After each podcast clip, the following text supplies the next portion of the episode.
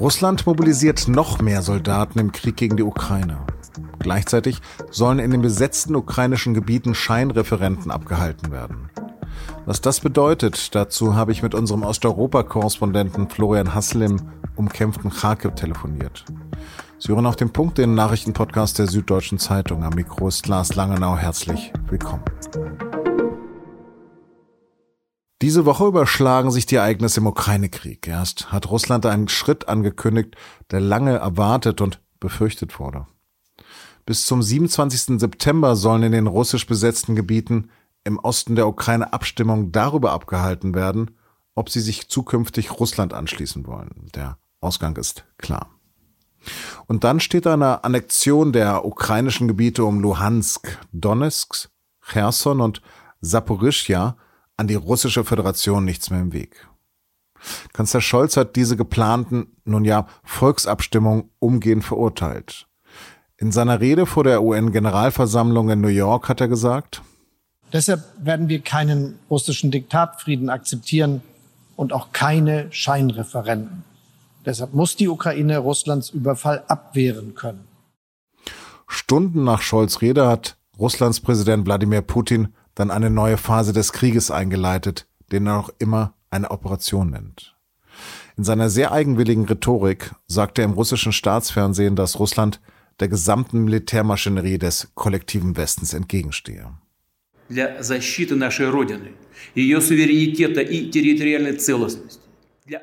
Er müsse die territoriale Integrität und Souveränität Russlands schützen und deshalb habe er die sofortige Teilmobilmachung von Reservisten angeordnet. Das heißt, Moskau schickt nochmal 300.000 Soldaten in den Krieg gegen die Ukraine. Erneut hat Putin auch auf das russische Atomwaffenarsenal verwiesen. Jeder Angriff auf Russlands Territorium werde gegebenenfalls mit einem Angriff beantwortet, bei dem alle verfügbaren Mittel zum Einsatz kommen könnten. Was passiert da gerade? Mein Kollege Florian Hassel ist gerade in Kharkiv im Osten der Ukraine. Und ihn habe ich am Mittwochmorgen am Handy erreichen können und ihn zunächst gefragt, wie denn dort die Teilmobilisierung aufgenommen worden ist. Mit einem Achselzucken aus mehreren Gründen. Kharkiv wird seit Monaten mit Marschflugkörpern, Raketen und Granaten angegriffen. Das ist, interessiert die Kharkiver wesentlich mehr. Es gab gestern zwei Raketen am äh, späten Nachmittag. Es gab jetzt eine Rakete die ein Haus getroffen hat und noch zehn Menschen im Keller verschüttet äh, sein wollen. Das sind die direkten Nachrichten, die in die Leute in Kharkiv interessieren. Du bist ja seit einem halben Jahr immer wieder jetzt in der Ukraine und in Kriegsgebieten auch. Wird denn sozusagen in der Ukraine grundsätzlich diese russische Teilmobilmachung als ähm, direkte Antwort auf die ukrainischen Erfolge in jüngster Zeit gesehen? Selbstverständlich. Das gilt sowohl für die Teilmobilmachung wie auch für die jetzt angesetzten Pseudoreferenten in den vier Gebieten, die die Russen unter Kontrolle haben, sei es 2014 oder sei es jetzt seit März. Lass uns da gleich nochmal zu sprechen kommen. Aber was glaubst du denn, wie wird Kiew darauf reagieren? Wir werden es sehen. Gehen wir erst einmal zur Teilmobilmachung. Die Russen mhm. haben seit Monaten extreme Schwierigkeiten gehabt, überhaupt noch Soldaten zu bekommen. Ja, es ist jetzt so, dass sie sich auf privatmilitärische Gruppen wie die Wagner-Gruppe äh, verlassen. Es gibt ja die Aufnahme aus einem Straflager, wo Strafgefangene angeworben werden sollen und gesagt wird, wenn ihr ein halbes Jahr dient, werdet ihr freigelassen. Es gibt Werbekampagnen von Spezialgruppen, selbst in Moskau, die mit der freien Wohnung in Moskau werben. Es gibt Zwangsrekrutierungen in der DNR, also im Donbass, in der Donetsk-Volksrepublik und der Lugansk-Volksrepublik, diesen Marionettenrepubliken. Und alles das ist trotzdem äh, nicht ausreichend offenbar, um auch nur die Verluste auszugleichen, die die Russen haben, die von den Amerikanern ja beispielsweise auf 80.000 Mann geschätzt werden. Deswegen kommt jetzt auf jeden Fall, glaube ich, die Teilmobilisierung selbst unabhängig von den ukrainischen Erfolgen. Vor Kriegsbeginn wurde die gesamte Kampfkraft der Ukraine auf etwa eine Million Mann geschätzt, kürzlich noch auf mindestens 125.000 kampffähige Soldaten. Die mögen sie auf dem Papier haben, aber in der Realität haben sie die nicht. Und auch die Ukrainer haben Zehntausende Männer verloren durch Tod und Verletzung. Es werden gleichzeitig sehr viel neue trainiert, sowohl in der Ukraine wie alleine tausende Soldaten in England. Wie viel aber die Ukrainer tatsächlich wo an Soldaten haben, also einen richtig ausgebildeten Soldaten mit echten Waffen, Das wissen wir auch nicht. Und insofern ist das eine lange Antwort auf die Frage, wie werden Sie reagieren? Also werden Sie nach Ihrer Offensive auch nur diese Gebiete halten können? Werden Sie weiter auf in äh, Offensive gehen in diesen Gebieten, Lugansk, Donetsk oder im Süden? Oder können Sie im Moment nur halten? Das wissen wir nicht, weil der Kriegsverlauf streng zensiert ist. Du hast ja auch Kontakt zu ukrainischen Militärs. Wie müde und erschöpft sind denn die ukrainischen Soldaten? Na, wenn du Kontakt zu ukrainischen Militärs hast, dann ist der, dann ist der zensiert, dann werden sie natürlich vorgeführt und dann kriegst du natürlich diejenigen, die äh, kampfbereit und motiviert sind. Und es ist sicherlich auch so, dass viele ukrainische Soldaten nach diesem Erfolg in der Tat motiviert sind. Das ist ja keine Frage nach so einer großen Offensive. Du hast hier gerade erwähnt, die angekündigten Referenden. Ist das eine neue Phase des Krieges und was bedeutet das für Russland? Das bedeutet, dass jeder Angriff auf diese Gebiete als ein Angriff auf Russland behandelt werden kann, was bedeutet, dass selbst Atomwaffen eingesetzt werden dürfen der russischen äh, Atomstrategie und Verteidigungsmilitär äh, zufolge. Das ist das Wesentliche. Dann kommen noch weitere Punkte dazu, dass diese dann annektierten Gebiete, äh, von, äh, dass da eben volle Zwangsrekrutierung auch von Ukrainern, die dann automatisch aus Moskau sich zu Russen werden, möglich ist und alle möglichen Zwangsmaßnahmen noch viel einfacher sind. Wird das die Ukrainer denn abschrecken? Entweder greifen die Ukrainer weiter an.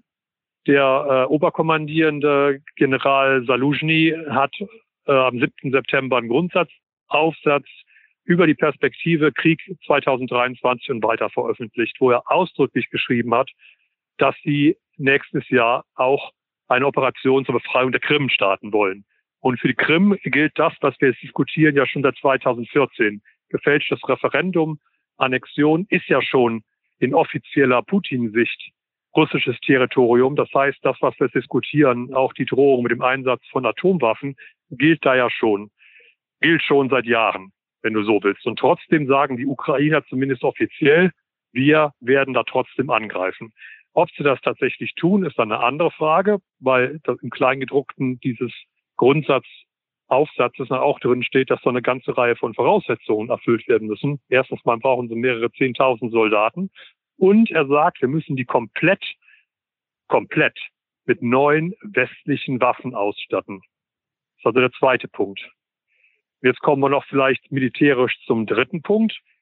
Die, also außer einer richtigen Offensive, wo die Ukrainer angreifen, sagen die Ukrainer, wir brauchen nicht nur die Raketen, die wir bis jetzt haben, die treffen so bis 75 Kilometer Entfernung, sondern wir brauchen auch noch so eine Arterie, äh, Raketen der Amerikaner, äh, die bis zu 300 Kilometer weit reichen. Das würde bedeuten, dass sie in diesen Gebieten jeden Punkt, also jetzt im, in diesen jetzt zu annektierenden Gebieten von Russland, jeden Punkt der Russen treffen können. Teilweise könnten sie dann auch nach Russland selber reingehen, wenn man von der Nordukraine aus schießt. Und wer entscheidet das? Derjenige, der es entscheidet, ist der amerikanische Präsident, der bisher sagt, nein, das ist mir zu viel. Die andere ukrainische Forderung, nämlich moderne Kampfpanzer der Amerikaner, Klammer auf, und der Deutschen, da scheint die Diskussion ja schon aufzuweichen. Und da haben wir dann äh, die mögliche Antwort auf das. Ich kann mir trotzdem vorstellen, dass die Ukrainer eine Offensive äh, starten, aber nicht, solange sie nicht noch mehr Waffen bekommen. Die Ukrainer sagen auch, und ich glaube zu Recht, wenn wir diese weitreichenden Raketen nicht bekommen, dann ist es sogar möglich, dass wir selbst die Krim befreien würden. Die Russen würden aber vorher ihre gesamte Flotte und alles mögliche Zeug verlagern. Und sie sind weiterhin auf Jahre hinaus straflos. Und das ist der zentrale Punkt. Straflos jeden Punkt in der Ukraine mit ihren Marschflugkörpern und Raketen zu beschießen, ohne dass wir, die Ukrainer, wegen unserer geringen Reichweite selbst antworten können, sodass die Russen das selber spüren. Das ist ein Argument, was aus meiner Sicht sehr erwägenswert ist, aber entscheidend darüber tut Herr Biden. Beängstigend, was du schilderst, also definitiv eine neue Phase des Krieges. Wird Putin den Krieg dann auch so benennen? Nein, hat er, er hat ja zumindest in der Ansprache gerade hat er das ja auch wieder nicht getan. Ähm, ich meine, es war die Ansprache war eine in wesentlichen Dingen eine Verteidigungsrede auch sich selbst gegenüber. Und er hat eben auch nur erstmal jetzt in Anführungsstrichen eine Teilmobilisierung beschlossen und keine Vollmobilisierung, wo es natürlich dem letzten Russen dann auch noch äh, klar würde, was da geschieht. Er hat das immer noch versucht, als begrenzte Aktion zu verkaufen. Und er hat sich ausschließlich jetzt hier, soweit ich es gehört habe, auf die angebliche Verteidigung dieser Gebiete im Donbass beschränkt.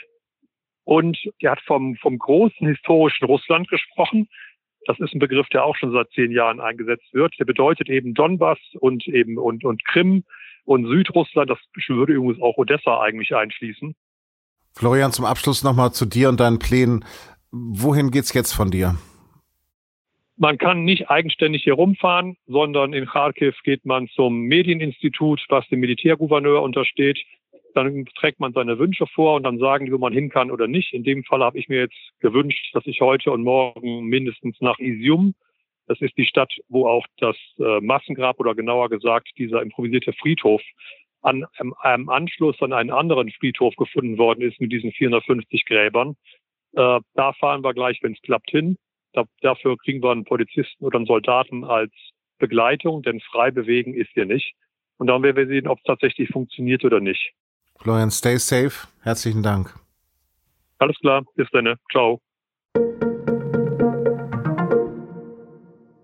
Privater Airbus, Villen am Tegernsee und eine, okay, festgesetzte Luxusjacht. Der russische Milliardär Alisha Osmanov ist mit seinem 4500 Quadratmeter Anwesen in Rottach-Egern der Inbegriff dessen, was man sich unter einem Oligarchen vorstellt. Am Mittwoch haben 250 Beamte von BKA, LKA und Steuerfahndung zwei Dutzend Objekte in ganz Deutschland durchsucht. Darunter Serviceunternehmen und eine Steuerkanzlei. Ermittelt wird nach Informationen von SZ, NDR, WDR und dem Recherchenetzwerk Organized Crime and Corruption Reporting Project wegen des möglichen Verstoßes gegen das Außenwirtschaftsgesetz und wegen des Verdachts der Steuerhinterziehung sowie Geldwäsche. Es ist die größte Verstaatlichung in der Geschichte der Bundesrepublik. Die Bundesregierung zieht angesichts immer neuer Milliardenverluste beim Energieriesen Uniper die Reißleine und stellt den Konzern unter die Kontrolle des Staates.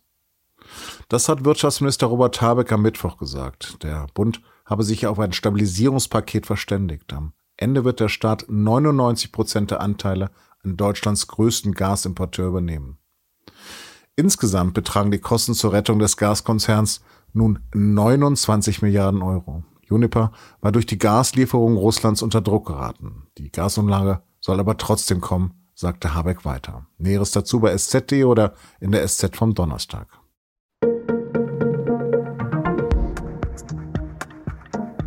Auch wegen dieser Gasumlage steht Robert Habeck ja zunehmend in der Kritik. Dabei galt er zu Beginn der Legislaturperiode ja einigen noch als eine Art Heiligenfigur in der deutschen Politik. In der aktuellen Folge unseres Recherche-Podcasts Das Thema nähert sich SZ-Redakteurin Constanze von Billon dem grünen Phänomen. Den Link zur Sendung finden Sie wie unser gesamtes Audioprogramm unter sz.de-podcast. Redaktionsschluss für Auf dem Punkt vor 16 Uhr. Produziert hat die Sendung Emanuel Petersen. Vielen Dank fürs Zuhören und bleiben Sie uns gewogen.